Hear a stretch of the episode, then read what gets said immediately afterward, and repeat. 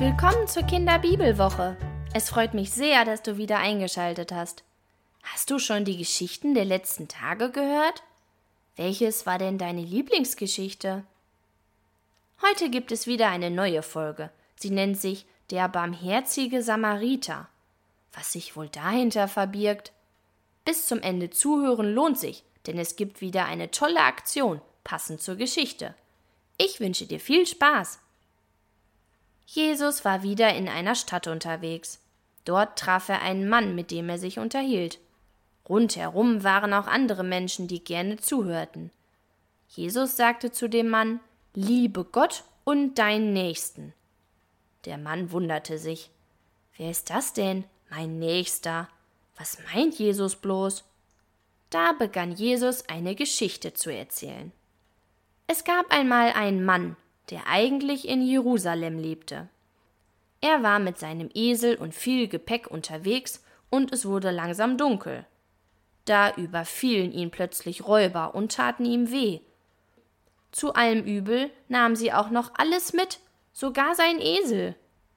Nun war der Mann ganz alleine und lag auf dem Boden, weil ihm alles wehtat. Die Räuber aber kümmerten sich nicht mehr um ihn und liefen einfach weg. Nach einiger Zeit kam ein Mann vorbeigelaufen. Er war im Tempel in Jerusalem und war Priester von Beruf. Was meinst du? Hielt er an und half dem armen Mann, der dort verletzt am Boden lag? Nein, leider nicht. Er sah zwar den armen Mann, schaute aber dann weg und lief einfach weiter seinen Weg. Kurze Zeit später kam wieder ein Mann vorbei. Auch er kam gerade vom Gottesdienst aus Jerusalem, wie der Mann zuvor. Half er dem Mann auf dem Boden? Nein, auch er schaute nur kurz in seine Richtung und ging vorbei. Doch dann kam ein Mann, der es anders machte. Er war aus Samarien, ein sogenannter Samariter. Die Menschen aus Samarien und Jerusalem mochten sich nicht sonderlich gerne. Eigentlich waren sie Feinde. Doch der Mann hatte Mitleid. Er hielt seinen Esel an, stieg ab und ging zu dem Mann, der dort am Boden lag. Er sah, dass der Mann einige Verletzungen hatte und sogar ein wenig blutete. Schnell holte er seinen Verband aus der Tasche und verband seine Wunden. Der Mann merkte dies gar nicht, er war vor lauter Erschöpfung eingeschlafen.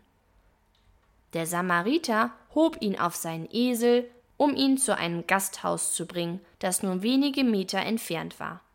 Dort sollte der Mann in Ruhe wieder gesund werden.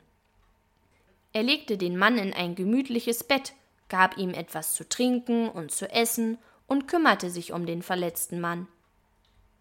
Am nächsten Morgen ging es dem Mann schon etwas besser, aber aufstehen und weiterziehen konnte er trotzdem noch nicht.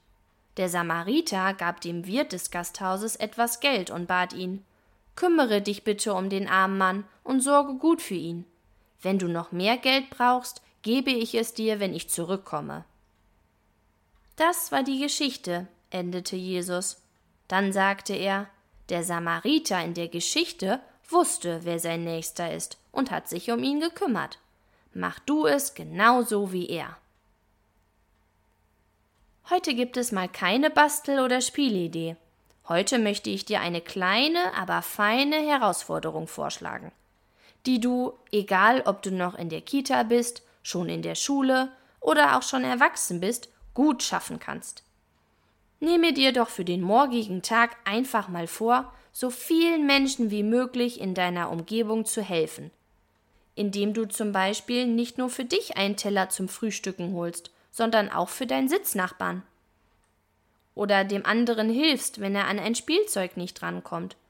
So viele Möglichkeiten gibt es jeden Tag, anderen Menschen eine kleine Freude zu bereiten so wie der Samariter das auch für den armen Mann aus Jerusalem getan hat. Ich bin gespannt, ob du die Herausforderung meistern kannst und wie vielen Menschen du an einem Tag helfen konntest. Wir hören uns morgen wieder. Bleib neugierig, deine Christina.